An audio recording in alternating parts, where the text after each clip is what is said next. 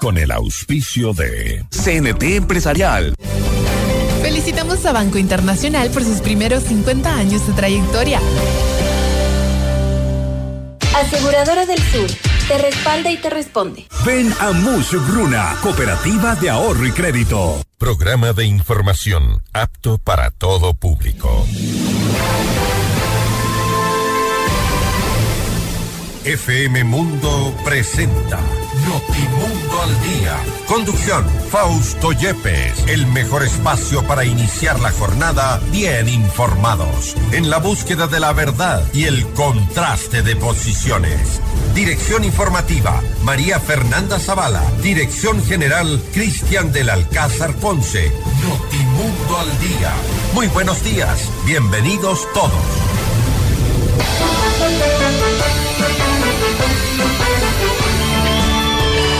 Amigos de FM Mundo, les saluda Fausto Yepes hoy en Notimundo al Día, jueves 1 de febrero del 2024.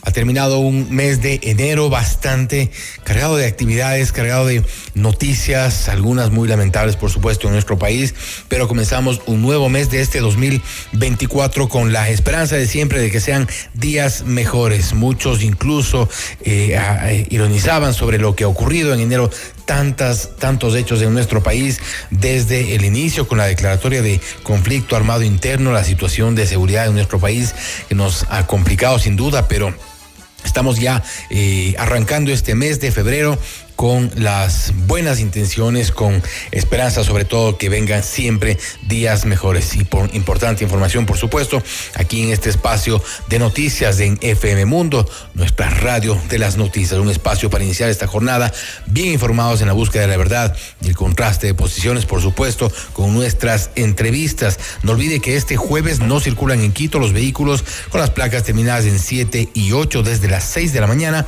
hasta las 9 y 30. Este momento ya a quienes tienen las placas terminadas en 7 y 8, si salieron, pues media vuelta y regresen. Hay pico y placa hasta las 9 y 30 de la mañana y posteriormente desde las 16 horas hasta las 20 horas. Importante información. También les comentamos que ayer la Asamblea ya aprobó el informe para segundo debate del proyecto económico urgente que envió el presidente Daniel Novoa sobre el incremento del IVA al 15%, precisamente para enfrentar el conflicto armado interno.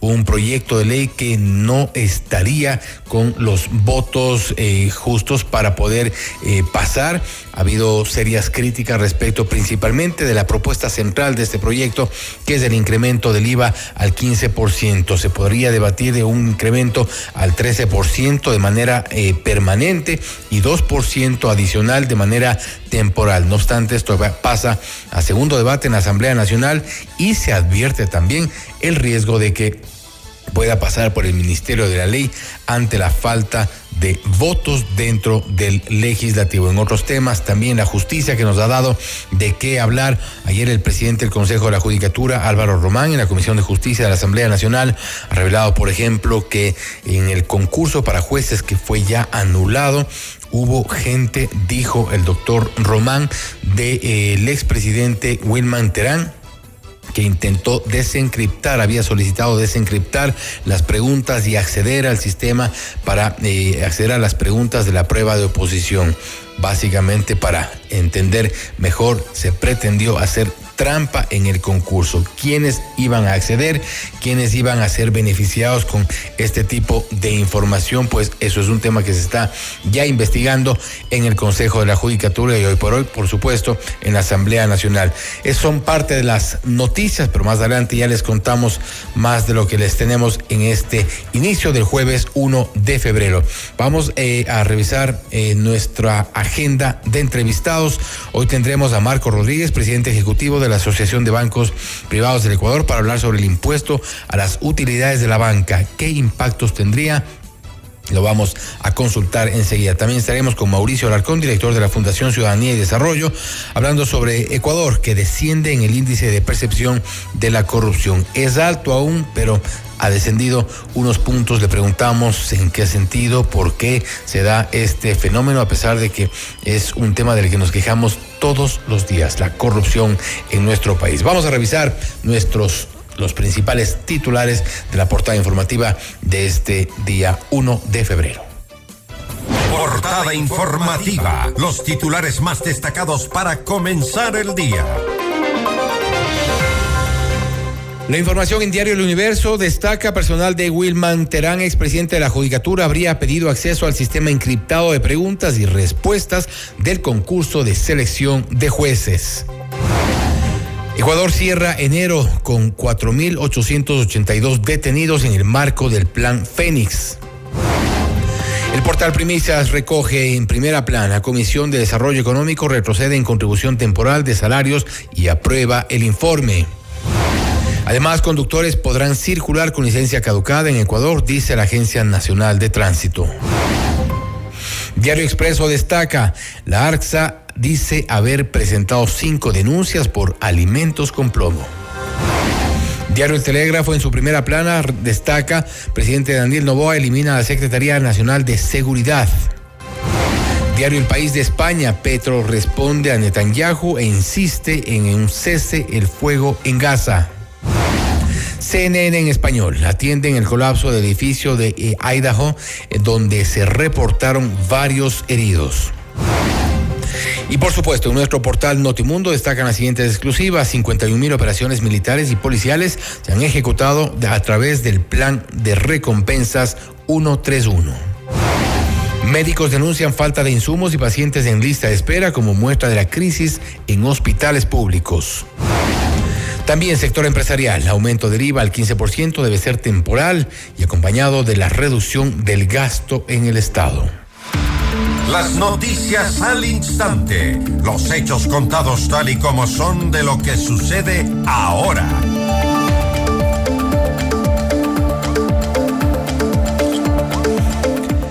Recuerden que esperamos sus comentarios y evidentemente sus mensajes a través de nuestra línea de WhatsApp al 098-999-9819.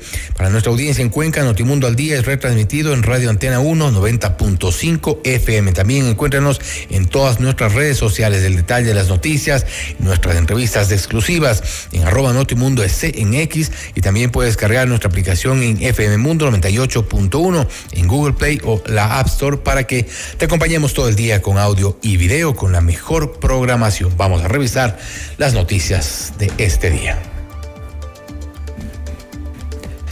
Aprobación del informe de ley del conflicto armado, la posibilidad de una contribución temporal de la remuneración de las personas en relación de dependencia con salarios que superen los mil dólares quedó fuera del informe para segundo debate sobre el proyecto de ley para financiar el conflicto armado interno. Así lo decidió la Comisión de Desarrollo Económico de la Asamblea Nacional al aprobar el, el documento que pasará al Pleno para su votación final, con cinco votos a favor del oficialismo e independientes, tres en contra del correísmo y una abstención del Partido Social Cristiano dieron paso a que el documento pase a segundo debate. La titular de la comisión, Valentina Centeno, adelantó que apostarán por medidas menos lesivas para la economía de los ecuatorianos, como incrementar el 15% del impuesto al valor agregado hasta el 2026 y que en adelante el aumento sea permanente del 13%. También anunció que se fijará en un 5% el impuesto a la salida de divisas. Además, Miguel Ángel González, presidente del Comité Empresarial y de la Cámara de Comercio de Guayaquil, indicó en Notimundo a la carta que si bien el sector está dispuesto a arrimar el hombro en el financiamiento del conflicto armado interno, explicó que el aumento del IVA al 15% debe ser de una medida temporal y que vaya acompañada de la reducción del tamaño del Estado. Que ya con los dos primeros proyectos de ley ya se está contribuyendo con más de 1.500 millones de dólares en estos dos primeros proyectos de ley enviados por el Ejecutivo ya se está extrayendo recursos de parte del sector productivo. Estaríamos dispuestos a seguir arrimando el hombro, pero es importante que antes de pensar en impuestos, que nunca deben ser la primera opción, antes de cualquier contribución adicional, es importante que se hagan los cambios estructurales al interior del Estado que se han venido poniendo sobre el tapete desde hace mucho tiempo atrás y que se han venido posponiendo desde hace mucho tiempo atrás. El debate es el tema de la revisión de los subsidios, porque no está bien que se extraiga recursos de parte del sector productivo, que es quien genera producción y empleo, cuando hay pues recursos que se van en manos de los contrabandistas o en subsidios que le llegan a las personas que no las necesitan. Otros temas, una de las anomalías halladas en el concurso de selección de jueces para la Corte Nacional de Justicia que fue declarado nulo fue que el personal del expresidente del Consejo de la Judicatura, Wilman Terán, habría solicitado mucha atención la entrega del sistema encriptado de preguntas y respuestas de oposición. Este hecho fue develado por la unidad de tecnología del Consejo y está siendo investigado, reveló brevemente Álvaro Román, actual presidente de la Judicatura, durante una comparecencia ante la Comisión de Justicia de la Asamblea Nacional. El funcionario indicó que el sistema sí habría sido entregado al equipo de Wilman Terán, quien desde diciembre del 2023 cumple prisión preventiva en la cárcel 4 de Quito por los casos metástasis e independencia judicial. Esto fue lo que dijo Álvaro Román. Escuchemos. No hubo seguridad jurídica. Tenemos, todavía estamos investigando, todavía tenemos hechos, este es un hecho grave, según el informe de la Unidad de Tecnología, personal del expresidente de la Judicatura habrían requerido el sistema encriptado de las preguntas y respuestas de oposición. Este sistema le habría sido entregado. Este hecho está siendo seriamente investigado por la unidad de transparencia. Por lo tanto, sustentados en todos estos errores y todas estas irregularidades y anomalías que conforman, ¿qué hizo el Pleno del Consejo de la Judicatura? Tomó la decisión de declarar la nulidad insanable del concurso a referencia.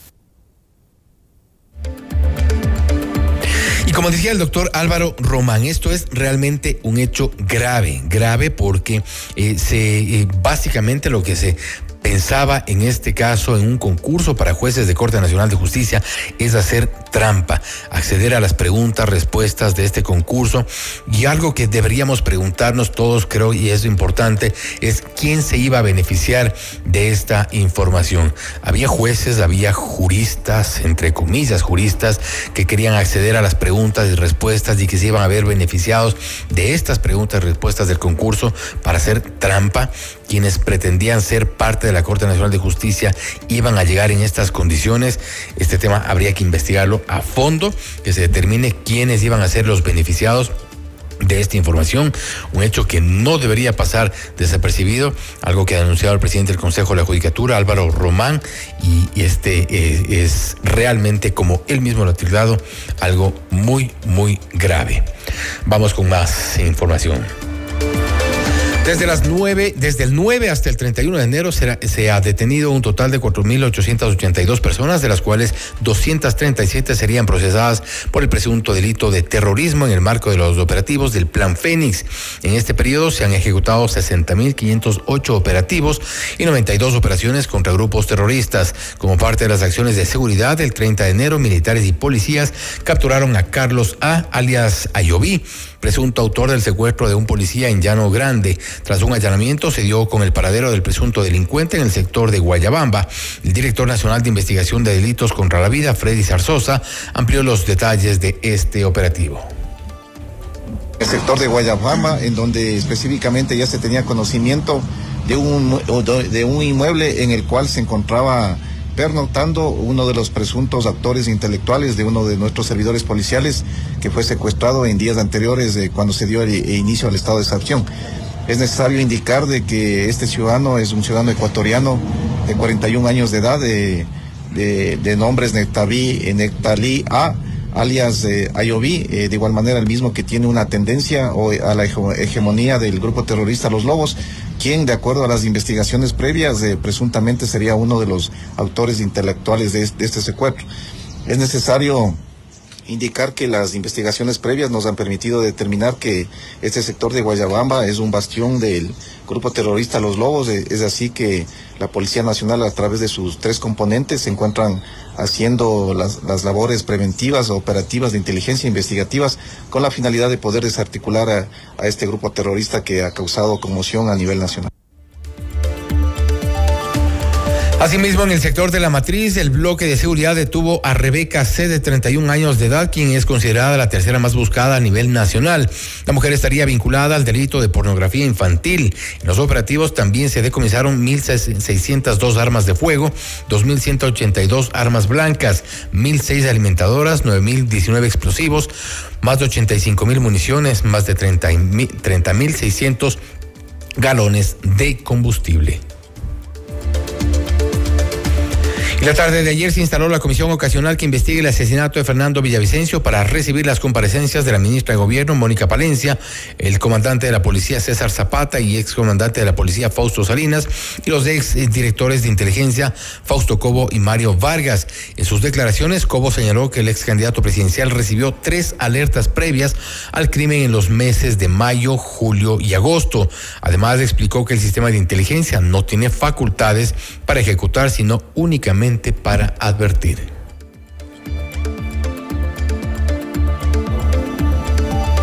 Los organismos que tienen que protegerle, que no es la inteligencia, oiga, por motivo propio, tiene que darle y calificarle con el, con el peligro que eso significa para el ciudadano. Pero, ¿cuáles son los productos de inteligencia que se difunden para que los órganos que tienen que hacer, que tienen que tomar las decisiones, lo hagan. Porque los recursos, estrategia es definir prioridades.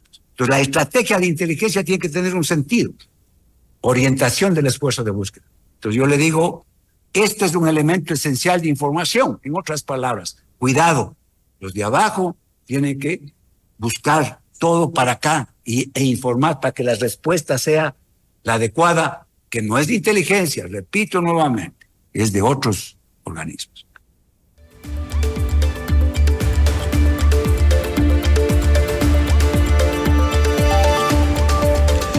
Más información, el exministro de Inclusión Económica y Social y ex candidato a la presidencia de la República, Iván Espinel, quien cumple condena por lavado de activos, salió ayer de una clínica en Puerto Viejo, en la provincia de Manabí, para cumplir arresto domiciliario en una urbanización de esa ciudad. Un juez otorgó la medida tras presentar problemas de salud. La defensa de Espinel consiguió este, esto argumentando que padece problemas intestinales, psiquiátricos y cardiológicos. Según un documento de la función judicial, tendrá, tendría trastornos de ansiedad y de en el documento se indica además que el Ministerio de Salud Pública no cuenta con las medicinas para dar el tratamiento a Espinel, ni el Servicio Nacional de Atención a Personas Privadas de la Libertad, SNAI, dispone de la dieta hiposódica baja en sodio que necesita. Espinel fue sentenciado en 2019 a 10 años de cárcel por no justificar ingresos, escuchen, por 771 mil dólares y su sentencia fue ratificada en varias instancias. La jueza Irene Pérez acogió el pedido de fiscalía y llamó a juicio a los 10 procesados en el caso ISPOL por presunto delito de peculado. La investigación en la que se involucra a los exdirectores de la institución, Enrique Espinosa de los Monteros y David Proaño, detalla una estafa a la institución por más de 900 millones de dólares. De acuerdo con el director de la entidad, Renato González, alrededor de 370 millones han sido ya recuperados hasta el momento, luego del millonario desfalco. Y a través del decreto 152, el presidente Daniel Novoa eliminó la Secretaría Nacional de Seguridad Pública y del Estado. El primer mandatario dispuso al Ministerio del Interior la coordinación entre organismos que integran el sistema de seguridad. En el caso del Ministerio de Defensa, este fue designado como la institución responsable de formular el Plan Nacional de Seguridad Integral. El proceso de extinción de la entidad debe realizarse en un periodo de 90 días. La Agencia de Regulación, Control y Vigilancia Sanitaria, ARCSA, informó que hasta ahora ha presentado cinco denuncias por casos de productos alimenticios contaminados. Entre ellos está el de las altas concentraciones de plomo en ciertos lotes de puré de manzana y canela producidos por una marca ecuatoriana, la cual fue detectada en Estados Unidos por parte de la Agencia de Control de ese país, la Administración de Alimentos y Medicamentos FDA. En este caso, aparte del fabricante, la investigación se ha ampliado al importador de la canela canela, parte de la materia prima del producto, indicó. Las denuncias se han presentado por el presunto delito tipificado en el COIP como producción, fabricación, comercialización, distribución, importación, almacenamiento o dispensación de medicamentos, dispositivos médicos y productos de uso y consumo humano falsificados o adulterados.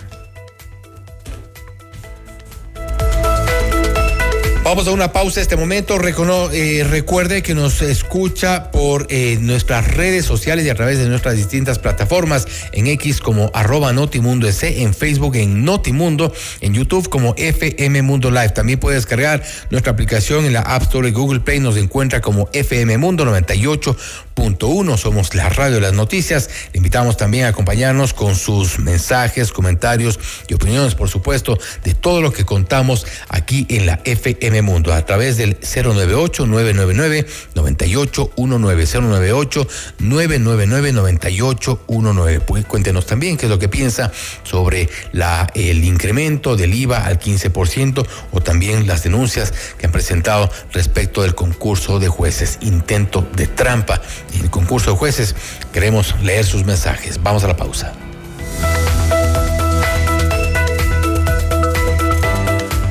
Banco Internacional llegó a sus 50 años con más experiencia y llenos de curiosidad, con historia y visión hacia el futuro, llegan con ambición y coraje y llenos de sueños. 50 años Banco Internacional, queremos ser más.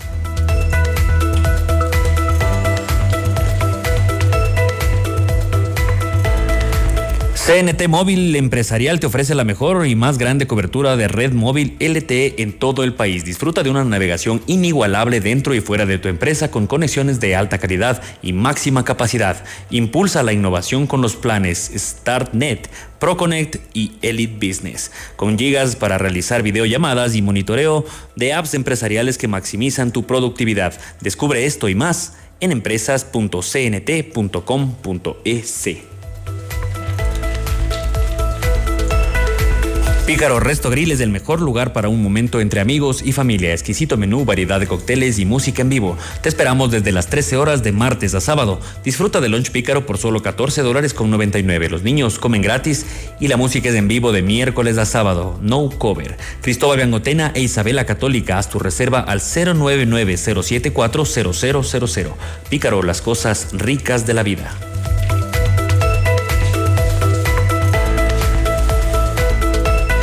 Con Aseguradora del Sur, tu hogar está respaldado en todo momento. Te brindamos coberturas completas por robo, incendios, inundaciones, desastres naturales y mucho más. Cotiza con nosotros en www.aseguradoradelsur.com. Aseguradora del Sur te respalda y te responde. Todos los caminos conducen a Munshuk Runa. Vive el Carnaval 2024. Te esperamos en el complejo con toda la familia. Disfruta de la Expo Sabores, globos aerostáticos, shows cómicos, juegos mecánicos, exhibición de carros, máquinas de espuma, danza y bandas de pueblo. Disfraza a tu mascota y gana fabulosos premios. 25 mil vasos de jucho totalmente gratis. 8 mil parqueaderos, 500 stands y seguridad. FM Mundo invita a cinco parejas al gran concierto de Carlos Vives y el Tour de los 30, jueves 21 de marzo en el Coliseo Rumiñahui a las 20 horas. Inscríbete ahora en fmmundo.com y en el WhatsApp 09899999819 con la palabra Vives y tus datos personales. El premio incluye almuerzo en Pícaro Resto Grill y además participas por un meet and greet con Carlos Vives. El sorteo será el jueves 21 de marzo en nuestros programas en vivo. Otra promoción gigante de FM Mundo. Ya volvemos con Notimundo al Día. Somos tu mundo, mundo. Sigue nuestra transmisión en video FM Mundo Live por YouTube, Facebook, X y en fmmundo.com. Somos FM Mundo. Comunicación 360. Inicio de publicidad. En tu mundo, esta es la hora las 6 de la mañana, con 23 minutos. Seamos puntuales, FM Mundo. En la actualidad, la seguridad digital no es una opción, es una necesidad. ¿Estás listo para proteger tu empresa de manera efectiva? Presentamos Corporate de CNT Empresarial, la solución líder en ciberseguridad. Una fortaleza digital que protege cada aspecto de tu empresa. Con nuestras soluciones, brindamos seguridad digital a todos los dispositivos, aplicaciones e información en la nube, garantizando la continuidad de tu negocio. Conoce más en empresas.cnt.com.es.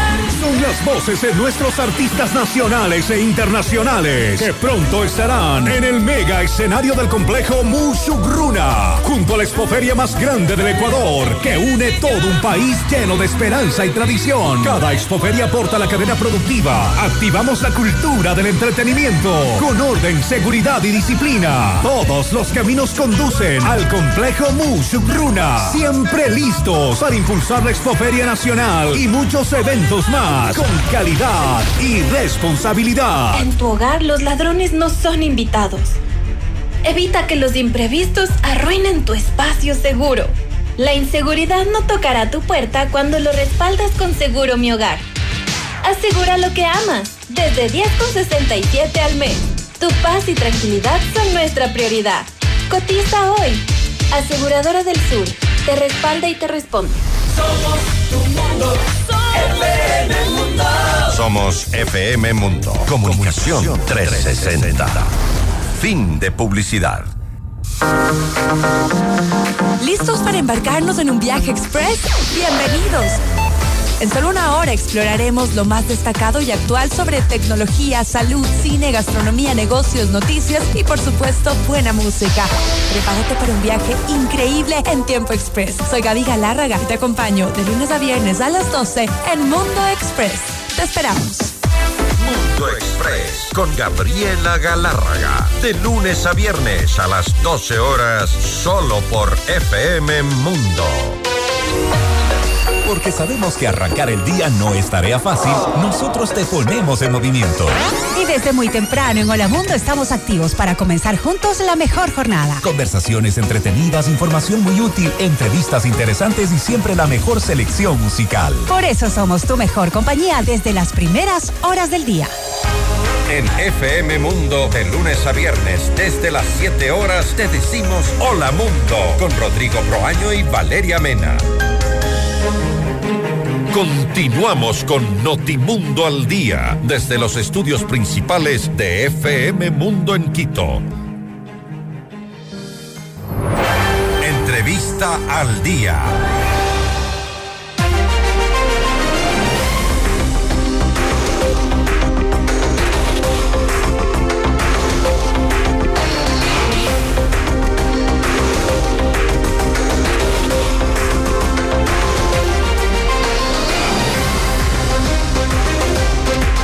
Y para financiar el conflicto armado interno, algunas bancadas legislativas proponen un impuesto a las utilidades de los bancos, lo que provocó la reacción de la banca privada que proyecta un impacto en la colocación de créditos de aprobarse esta ley. Y para analizar este tema estamos ya en contacto con Marco Rodríguez, presidente ejecutivo de la Asociación de Bancos Privados del Ecuador, para hablar sobre este impuesto a las utilidades de la banca. ¿Cuáles serían los impactos? Marco, gracias por estar con nosotros. Fausto Yepes le saluda, bienvenido. Muy buenos días y muy buenos días a todas las personas que nos están escuchando. Fausto, el día de ayer en una discusión o en la sesión de la Comisión de Desarrollo Económico se aprobó el informe para segundo debate uh -huh. del proyecto de ley en el que efectivamente se ha incorporado una contribución específica, directa, para el sistema bancario. Y como usted lo acaba de señalar, Fausto, es para el objeto con el cual se han creado esta serie de contribuciones e impuestos es para apoyar al conflicto en el cual se encuentra luchando el Estado contra el crimen organizado, las mafias, el narcotráfico, la minería ilegal, etc. Y Fausto, en un entorno así, ¿cómo alguien no puede estar de acuerdo con apoyar? Por supuesto que todos debemos estar junto al Estado apoyándolo en esta lucha importante que está llevando a cabo. Y la banca lo viene haciendo, Fausto. La banca lo viene haciendo y quizá este es el elemento que en la Comisión de Desarrollo Económico no se ha señalado y no se ha dicho.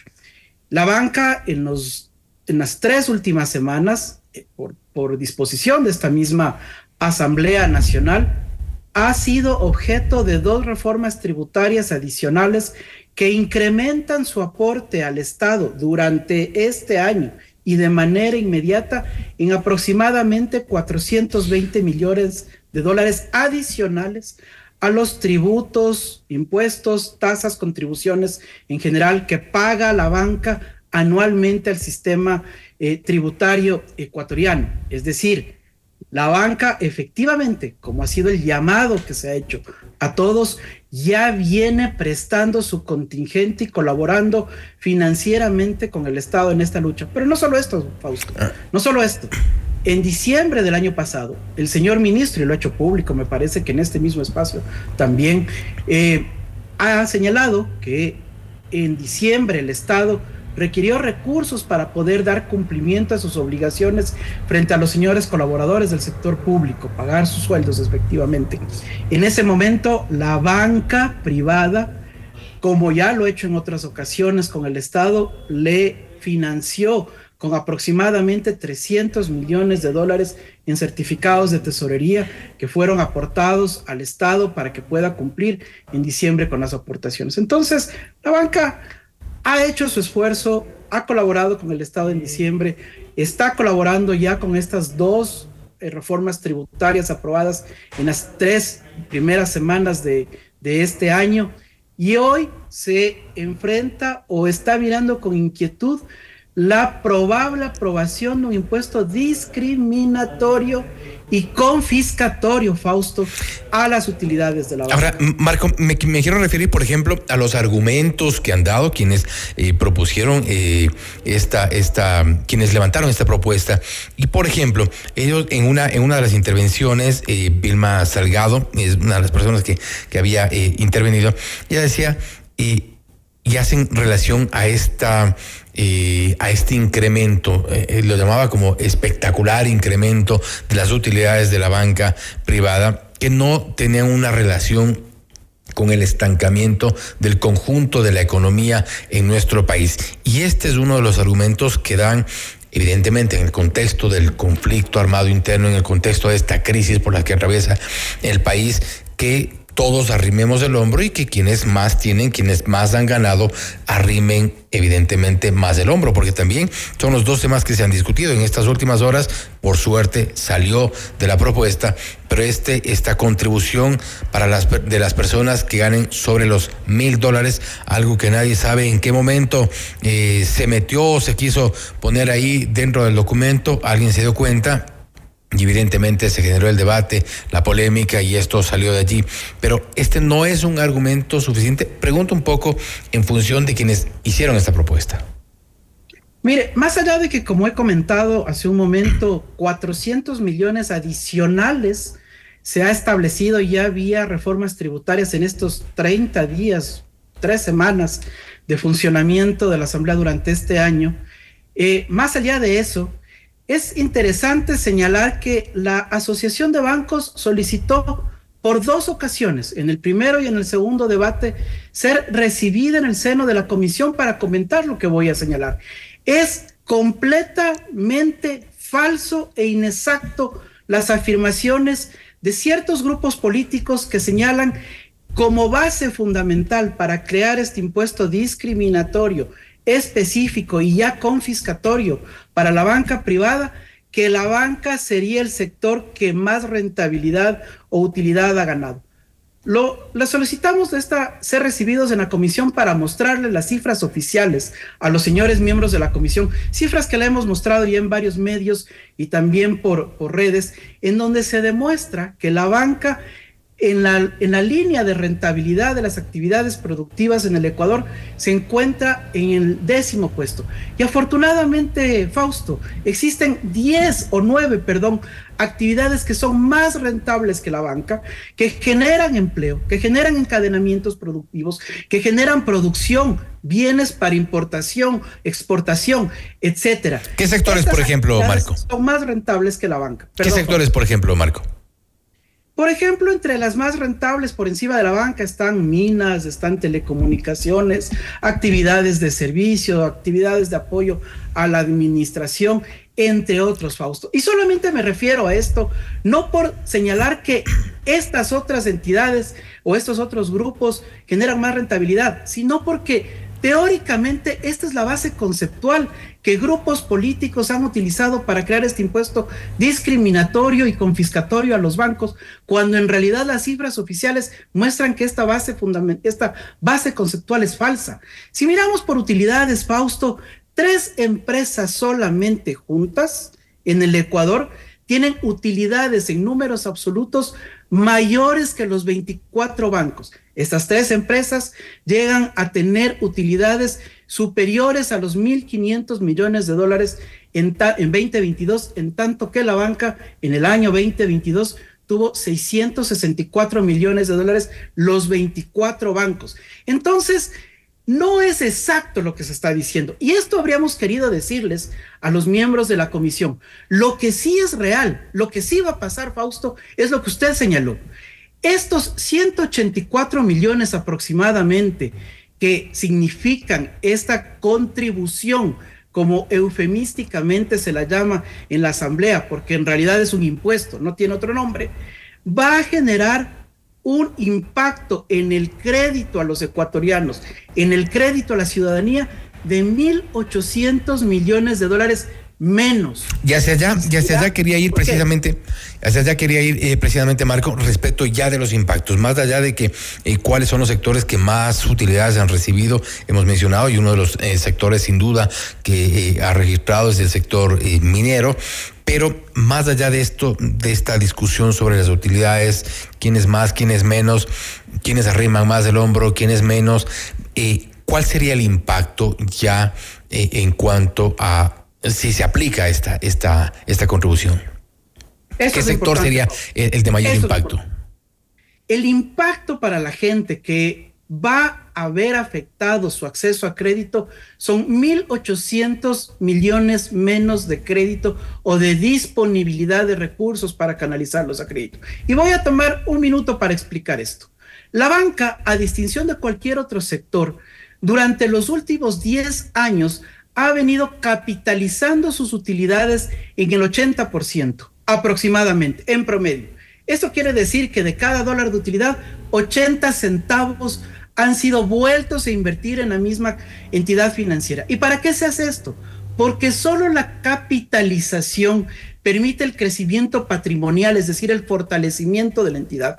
Y por normativas locales y recomendaciones internacionales, solo el crecimiento patrimonial y la capitalización permiten crecer el crédito. Un dólar menos de capitalización o de fortalecimiento patrimonial son 10 dólares menos de crédito.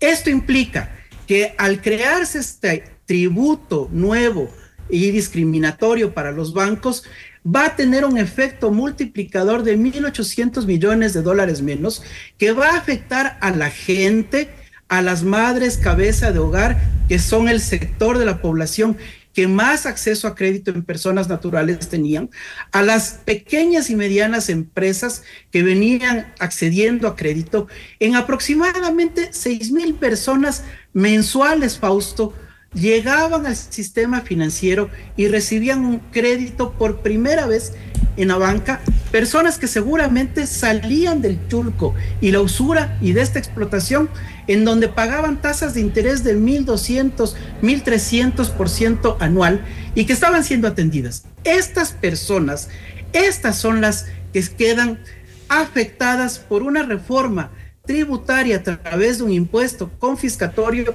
destinado exclusivamente a la banca. Ahora bien, eh, Marco, eh, hablamos entonces del efecto colateral de esta contribución de, por parte de la banca en algunos sectores, eh, como por ejemplo, eh, asumo yo, eh, emprendedores que acceden a este tipo de crédito. Usted ha dicho 1.800 millones de dólares. ¿Por qué no se logró posicionar estas, estos cuestionamientos, esta, esta respuesta dentro del legislativo? Fausto, como le decía hace un momento, nosotros habríamos apreciado que la Comisión de Desarrollo Económico que estaba analizando estos temas invite a la asociación de bancos o a la banca privada en general, que es la única afectada por este impuesto, a dar sus comentarios sobre estos temas para trasladarles esta información a los asambleístas que probablemente no la tenían. Pero pese a las peticiones oportunas, a la gestión para ser recibidos, no lo fuimos. Hemos trasladado este tipo de inquietudes a las autoridades del Ejecutivo, lo hemos señalado a las autoridades de supervisión y control y todos miramos con preocupación cuál va a ser el efecto en el corto y en el mediano plazo durante este año en la afectación de créditos. Un dato, Fausto. Eh, los créditos que se estaban dando eh, eh, durante el año anterior a personas naturales en promedio eran de 3 mil o de 3, entre 3 mil y 3 mil 500 dólares. Si miramos esta afectación de 1.800, 1.500, 1.800 millones de dólares menos, la cantidad de ecuatorianos afectados y que mirarán con restricción al acceso a crédito, con dificultades el acceso a crédito, serán aproximadamente 500 mil ecuatorianos, 500 mil personas que llamativamente no podrán invertir en actividades productivas, no podrán generar empleo y entonces se generará un círculo por el cual se va a disminuir la producción con la afectación precisamente en la recaudación tributaria que hoy se dice se quiere impulsar o buscar con este, con este tema. Pero Fausto, como dije hace un momento, la banca ha estado y está permanentemente lista y dispuesta para apoyar al Estado. Lo que hoy llama la atención es que con falsas y con falsa información, con falsa expectativa, se crea un impuesto específico y discriminatorio para el sistema financiero, excluyéndolo del sistema empresarial en general y creándole ahora la obligación de pagar impuesto, un impuesto sobre utilidades que pagaron ya impuestos, que pagaron ya utilidades a los trabajadores y que por lo tanto será objeto de una nueva contribución sobre un monto ya pagado. Ahora bien, Marco, y, con, esto termino, este, eh, se viene el tiempo muy corto, no, no hay mucho, no hay mucha capacidad de maniobra, ¿qué van a hacer? Fausto, en este momento todavía estamos mirando, esto se aprobó ayer en la noche, estamos afinando los análisis, hemos insistido a la Asamblea otra vez que nos, que nos invite a participar en el espacio que ya quede, con las autoridades también, porque fíjese Fausto, y, esto, y con esto cierro, se, se viene diciendo y sosteniendo la oportunidad que tendría el Ecuador para traer inversión extranjera.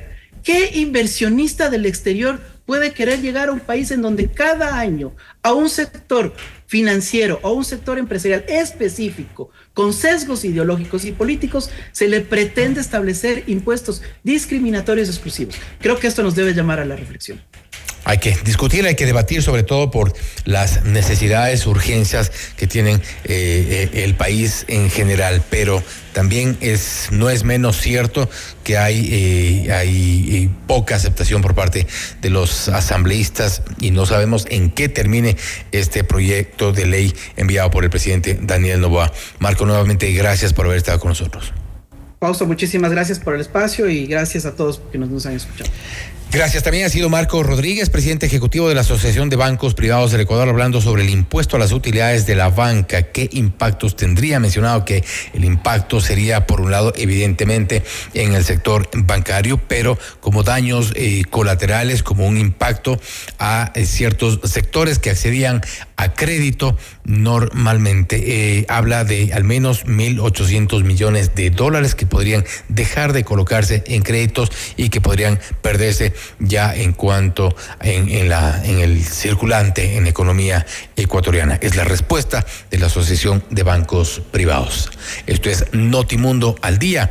Volvemos enseguida con la entrevista a Mauricio Alarcón, director de la Fundación Ciudadanía y Desarrollo, para hablar sobre Ecuador que desciende en el índice de percepción de la corrupción. Estamos mejor que antes.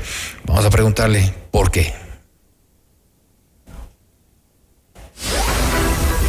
Somos la radio de las noticias. Notimundo al día, la mejor forma de comenzar la jornada bien informados.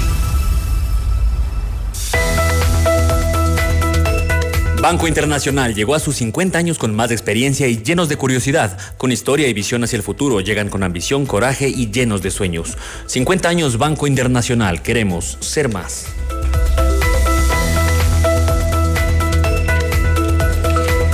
La inseguridad no es bienvenida en tu hogar. Respáldalo en todo momento. Te brindamos coberturas completas por robo, incendios, inundaciones, desastres naturales y mucho más. Cotiza con nosotros en www.aseguradoradelsur.com. Aseguradora del Sur te respalda y te responde. La verdad, objetividad y rigor periodístico en decisiones de esta temporada con la conducción de Francisco Rocha todos los viernes a las 8 de la mañana por FM Mundo 98.1 en Quito y FM Mundo Live. Somos líderes en noticias y programas informativos.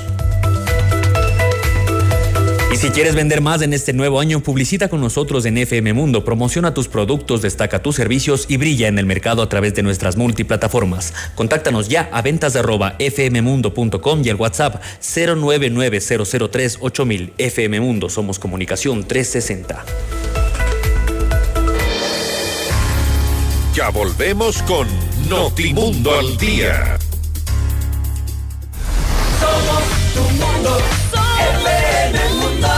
Sigue nuestra transmisión en video FM Mundo Live por YouTube, Facebook, X y en fmmundo.com. Somos FM Mundo. Comunicación 360. Inicio de publicidad. En la actualidad, la seguridad digital no es una opción, es una necesidad. ¿Estás listo para proteger tu empresa de manera efectiva? Presentamos Corporate Guard de CNT Empresarial, la solución líder en ciberseguridad. Una fortaleza digital que protege cada aspecto de tu empresa. Con nuestras soluciones, brindamos seguridad digital a todos los dispositivos, aplicaciones e información en la nube, garantizando la continuidad de tu negocio. Conoce más en empresas.cnt.com.es. En tu hogar los ladrones no son invitados.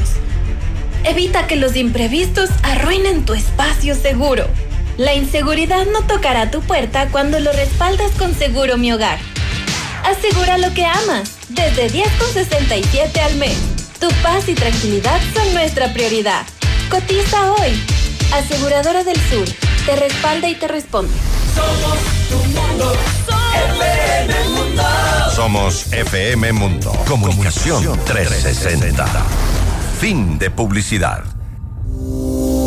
Ya está en FM Mundo, Minuto Forbes, con Cristian del Alcázar Ponce. El mundo de los negocios y las finanzas, bajo la lupa de la reconocida revista internacional. Un espacio de información, datos y actualidad empresarial. Minuto Forbes, escúchelo de lunes a domingo a lo largo de la programación estelar de FM Mundo. Le invitamos a escuchar nuestro siguiente programa. Siete horas. Hola Mundo. Con Rodrigo Proaño y Valeria Mena. Continuamos con Notimundo al Día. Desde los estudios principales de FM Mundo en Quito.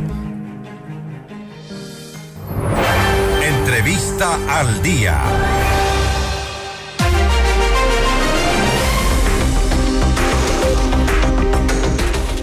6 de la mañana, 46 minutos. Hacemos contacto en este momento con Mauricio Alarcón, director de la Fundación Ciudadanía y Desarrollo.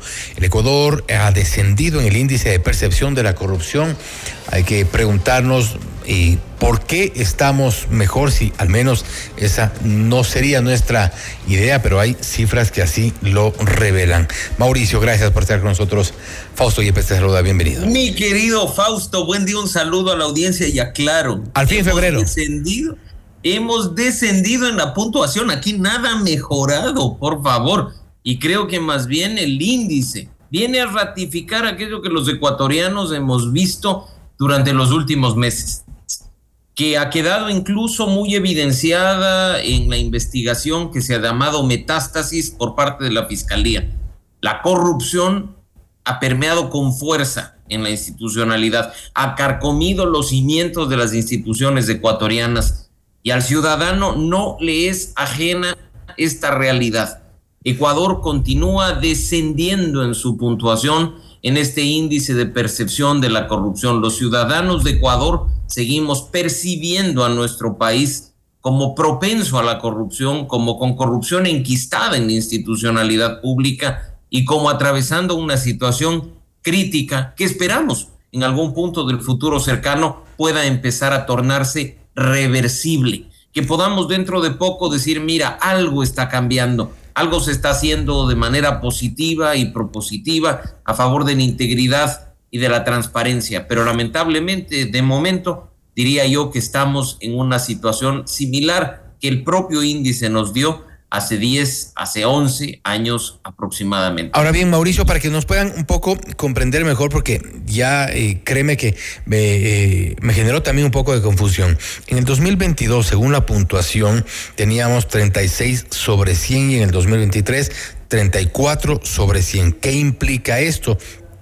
Es decir, eh, cero es muy corrupto, 100 es, es muy transparente. Si teníamos 36 en el 2022 y 34 en el 2023, quiere decir que eso queremos interpretar. El índice de percepción de la corrupción mide, Fausto, los niveles de percepción, como su nombre lo indica, uh -huh. de este mal, principalmente en la institucionalidad pública en 180 países y territorios del mundo.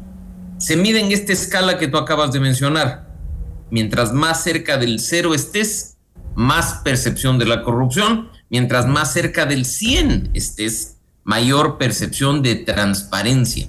Lamentablemente, y parto de ello a nivel mundial, la mayor cantidad de países y territorios se acercan al cero. Si uno se pone a ver la media regional, incluso podrá darse cuenta que las Américas, nuestra región, nuestro continente, está por debajo del promedio y enquistado en esa puntuación. Ya. La región americana ha conseguido 43 puntos sobre 100 y la mayoría de países, Fausto, que esto es lo realmente preocupante, con cifras inferiores al 40. Estamos hablando que la puntuación en el caso de Ecuador sigue descendiendo y por ello es importante a propósito de interpretaciones que se dan del índice hablar de la puntuación, más no de la ubicación dentro de los 180 países, porque uno podría, y esto quizá es lo que muchas veces genera confusión, decir, pero mira, Ecuador estaba antes en el puesto 101 y hoy hemos ascendido al puesto 115, cuando la realidad es que esa caída de dos puntos, y aunque estemos en el puesto 115, es negativa, porque a nivel mundial y a nivel regional, el descenso en las puntuaciones ha sido brutal. Exactamente, la interpretación es la, es la correcta. Básicamente, en 2022 estábamos, en el 2023 estábamos peor que en el 2022. Y eh, así estamos en un 2024 bastante complicado, así que no sé cómo nos vaya en este 2024 con el caso Metástasis, con eh, la, la, la, situación de seguridad, de inseguridad en nuestro país. Y algo que yo he insistido porque estuve justamente en la... En la en la comparecencia del presidente del Consejo de la Judicatura en la Asamblea Nacional y he insistido hoy al iniciar este noticiero también en, en, redes, es importante también ver la gravedad de las cosas, de todo lo que se denuncia. Todo esto en el contexto de lo que estamos tratando, la percepción de la corrupción en nuestro país. Nada menos que jueces o aspirantes a jueces de la Corte Nacional de Justicia, quienes se supone deberían ser juristas, deberían ser juristas, abogados eh, de trayectoria, eh, probos intentaron hacer trampa, alguien intentó hacer trampa y esto abona a esta percepción de la corrupción. Cada vez estamos peor, Mauricio. Pero Fausto, el problema más grave es que nos quedemos en ese alguien intentó meter la mano al proceso. Y eso es importante, lo escuchaba ayer en esta comparecencia del presidente de la Judicatura y he escuchado varios comentarios en medios de comunicación. No podemos quedarnos en el alguien, no podemos quedarnos en el algún funcionario. Totalmente Necesitamos dar con los nombres. Porque una de las razones por las que el país sigue descendiendo en la percepción de la corrupción es por la impunidad. Nos quedamos en el hecho, pero no buscamos responsables. Sabemos que la corrupción existe, pero no la perseguimos como corresponde para obtener sanciones. Si la impunidad reina, la corrupción avanza. Si la impunidad reina, los corruptos siguen haciendo de las suyas. Y mira que en temas tan importantes como este, la sociedad civil advirtió de lo que estaba sucediendo y no fue sino hasta la intervención de la fiscalía con el denominado caso Metástasis que se pudo frenar un concurso. que de otra manera hubiera ya puesto en la Corte Nacional de Justicia probablemente a siete o a nueve miembros con indicios de corrupción en el acceso al cargo. Eso es gravísimo, Fausto, porque tú conoces perfectamente bien, como experto en temas de justicia, el tipo de causas que se están ventilando actualmente en nuestra Corte Nacional. Y tener a jueces que están dispuestos a recibir cualquier cosa o a venderse a una de las partes dentro de un proceso de corrupción ventilado en la justicia precisamente, es nefasto para un país que en el caso de Ecuador grita por justicia y es el riesgo que habríamos corrido de tener eventualmente por ahí un juez que, que hubiese llegado con 100 eh, sobre 100, algo de lo que se jactan eh, generalmente. Ya tuvimos un ex contralor que llegó con 100 sobre 100, hoy prófugo, evidentemente, un caso de concusión, y ya hemos visto eh, todo lo que ocurre y todo lo que está sucediendo en las Cortes de Estados Unidos. Y hablando más sobre la percepción de la corrupción, ¿qué otros datos, qué otra información te llamó la atención de, estos resultados eh, sobre el análisis de la corrupción en nuestro país? Mira, yo creo que, como te mencionaba Fausto, hay que partir de que en primer lugar nuestra región está estancada, no mejora. Las puntuaciones negativas, los descensos, los deterioros, no solo están de la mano de Ecuador, muchos países de América Latina, nuestros hermanos, están en una situación tan o más crítica que la nuestra. Mira que si ya a Ecuador le alarma tener un 34 sobre 100, lo que haría que en analogía con una calificación que se obtiene, no sé, pues en un colegio o una universidad, repitamos el año, tenemos casos como los de Honduras y Guatemala, cuya calificación es de 23, situación similar a Paraguay, a Bolivia, a México. Entonces hay muy poco de lo cual como región podamos sentirnos orgullosos los clásicos en la parte de arriba, la de los transparentes, la de los íntegros, se repite. Ya es una tradición, por decirlo de alguna manera, que entre los mejores puntuados tengamos a Canadá y tengamos a Uruguay. No obstante, hay que empezar a prestar atención de lo que está sucediendo en Chile, que si bien sigue en la parte superior de las calificaciones de la región, ha descendido, ya no está en lo que se considera nuestro top 3 propiamente hablando. Y, tú escuchaste unas declaraciones del presidente Boric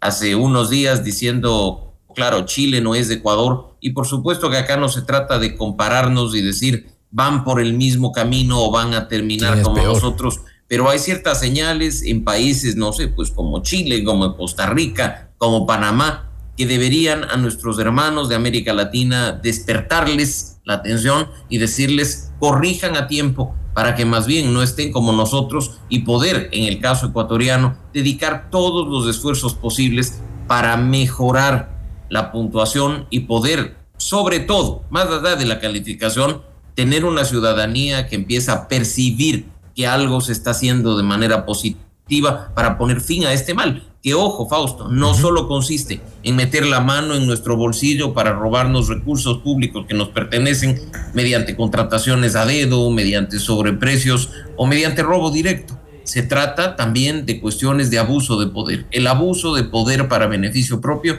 es corrupción y eso también lo percibe la ciudadanía. Y abuso de poder, por ejemplo, con eh, funcionarios, altos funcionarios que acceden eh, de forma tramposa a medidas cautelares, acciones de protección, habeas corpus en su momento y hemos visto, y esto ha sido eh, lamentablemente una constante por parte de nuestras altas autoridades que han abusado de este tipo de recursos. Lo que tú mencionabas no es solo meter la mano al bolsillo a la gente, no es solo robarse dinero público, sino también este tipo de acciones y lo que hemos visto en estas últimas horas, lo que tú destacabas precisamente el pretender eh, el acceso a altas magistraturas a través de trampa. ¿Quiénes son los beneficiarios? Creo que esa es la pregunta del millón en este momento y a donde habrá que llegar sin duda para poder eh, determinar. Mauricio, nuevamente gracias. Con esto nada más cierro una respuesta muy corta. ¿Tenemos alguna salida en el corto plazo? Si los ciudadanos empezamos, Fausto, a promover integridad y a denunciar corrupción, si empezamos a frenar el avance brutal de la impunidad, hay una salida. Y por supuesto que en algunas cosas dependemos de la voluntad política, pero en la gran mayoría dependemos de nosotros mismos. activar urgentemente esa voluntad ciudadana. Mauricio Alarcón, director de la Fundación Ciudadanía y Desarrollo, gracias, siempre un gusto hablar contigo. Gracias, Fausto. Un abrazo para ti, para la audiencia. Un abrazo también. Ha sido Mauricio Alarcón hablando sobre la eh, percepción de corrupción en nuestro país. En resumen, no estamos mejor. Esto es Notimundo al Día. Somos la radio de las noticias. Notimundo al Día, la mejor forma de comenzar la jornada bien informados. Las noticias al instante. Los hechos contados tal y como son de lo que sucede ahora.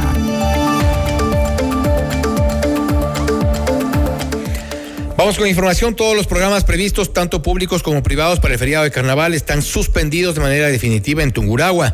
La resolución fue emitida de manera unánime por el Comité de Operaciones de Emergencia de la provincia, que se reunió la tarde de ayer en la sala de crisis del ECU 911. En esta reunión, que fue presidida por el gobernador Santiago Vargas, asistieron los nueve alcaldes de la provincia, prefectura, representantes de las Fuerzas Armadas y de la Policía Nacional. Atención, información que habíamos anunciado. A partir de este 1 de febrero del 2024, los conductores podrán circular con la licencia caducada siempre y cuando lleven el turno impreso para la renovación y la licencia vencida o la denuncia por pérdida o robo, informó la Agencia Nacional de Tránsito. El organismo hizo este anuncio el 31 de enero del 2024 en un escueto comunicado sin explicar a qué responde esta situación. Tampoco precisó hasta cuándo usuarios en redes sociales se quejaron de la falta de material para la emisión de estos documentos. Quizá esta es la razón por la cual la Agencia Nacional de Tránsito tomó esta resolución. Y el proceso de revisión técnica vehicular en Quito arranca este 1 de febrero. La Agencia Metropolitana de Tránsito informó que durante este mes el trámite es obligatorio para los vehículos cuya placa termina en 1. Los usuarios que deseen acceder al servicio deberán cancelar todos sus valores pendientes y generar una cita en la página web www.amt.gov.es, explicó la entidad. Cerramos con información internacional. El presidente de Colombia, Gustavo Petro, propuso la creación de una comisión de paz para poner fin a la violencia entre israelíes y palestinos y pidió la liberación de los rehenes que aún se encuentran en la franja de Gaza. Consideró que es una prioridad avanzar rápidamente hacia un cese inmediato de las hostilidades e iniciar conversaciones para la liberación de todos los rehenes. Y en Estados Unidos, más de 10 personas resultaron heridas cuando un edificio de construcción colapsó este miércoles en Boise Idaho, donde informó el Departamento de Bomberos de la ciudad. Según tengo entendido, era un hangar que estaba en construcción, dijo a los periodistas Aaron Jumel, jefe de operaciones del Departamento de Bomberos de este sector del país, quien se negó a proporcionar más información sobre las víctimas o sus condiciones, diciendo que todavía estaba se estaba contactando con las familias. Hasta aquí las noticias, les deseamos un buen inicio de este jueves 1 de febrero. Un buen día para todos, los esperamos en las siguientes emisiones de Notimundo.